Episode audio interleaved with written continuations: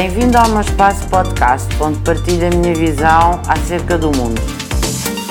Tem que ser um líder disruptivo, tem que ser uh, um líder que queira permanentemente a mudança, tem que ser alguém que faça todos aqueles que estão à sua volta quererem acontecer, quererem fazer. Mas um líder tem sempre que dar o exemplo. Eu repito isto muitas vezes e mesmo assim acho que muitas pessoas têm uma ideia pouco correta do que é ser um líder. Um líder é alguém que inspira os outros. Para inspirarmos os outros, nós temos que ser um exemplo. Nós temos que ser eticamente e deontologicamente absolutamente irrepreensíveis.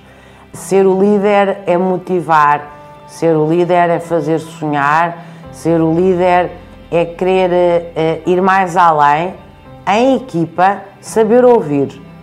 E saber ouvir significa que não quer à sua volta pessoas que lhe estejam permanentemente a dizer que sim a tudo. E ser líder é saber estar em silêncio, muitas vezes, é saber tomar as decisões mais difíceis, mas que têm certeza absoluta que são as melhores naquele momento, indo ao velho conceito do direito romano do bonus pater familia, tomar a decisão média que o homem médio toma numa situação média.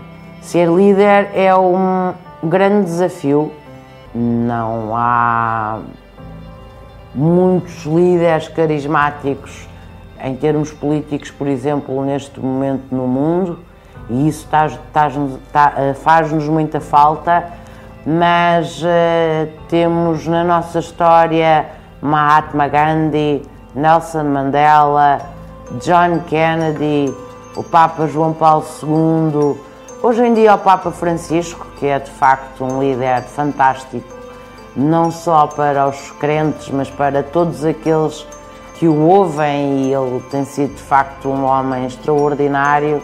Barack Obama, Michelle Obama, Hillary Clinton, Marie Curie, enfim, temos muitos líderes, muitos virão, mas é muito importante, se forem ver, todos eles seguiram estes exemplos e todos têm estas características e todos são seguramente um exemplo.